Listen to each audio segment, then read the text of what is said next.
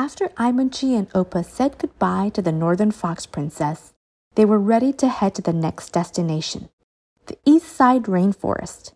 They showed the Gull Guard a photo to get directions on how to get there.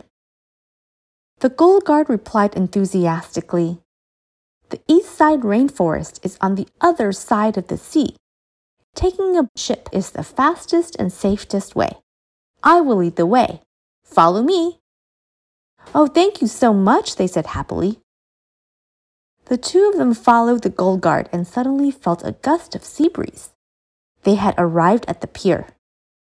A ship happened to dock and many passengers got off the ship. Where is this? It's so lively, full of people coming and going. Opa asked curiously. This is the Southeast Pier, where everyone comes to take ships and transport food. Vegetables, fruits, and fresh seafood are transported to this pier from all over the place. The Gull Guard replied loudly. Imunchi asked, Wow, does that mean that if you want to eat any seafood, you can go out to sea to catch it? The Gull Guard said kindly, No. In recent years, due to overfishing, the marine ecosystem has been badly damaged. In order to protect the marine ecosystem, the captains discussed an important rule. Ships can only go out to sea the week before the festival to catch seafood. I see. The seafood we eat must be precious. Let's cherish the food and not waste it. Imunchi nodded and said. Opa noticed a tall tower in the distance and asked curiously, Hey, what is that tall tower?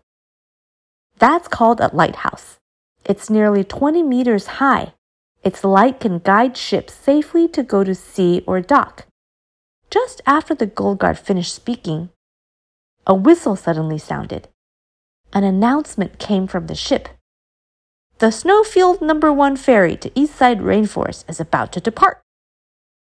The Gull Guard said hurriedly, This is your ship. Go quickly. Imunchi and Opa quickly said goodbye to the Gull Guard. Thank you for your help. Hope to see you again. The Gull Guard waved his wings and said, I wish you a safe journey. Goodbye. Do you want to know what happened when Imunchi and Opa went to the East Side Rainforest? Stay tuned for the next episode. Many more adventures are waiting for you.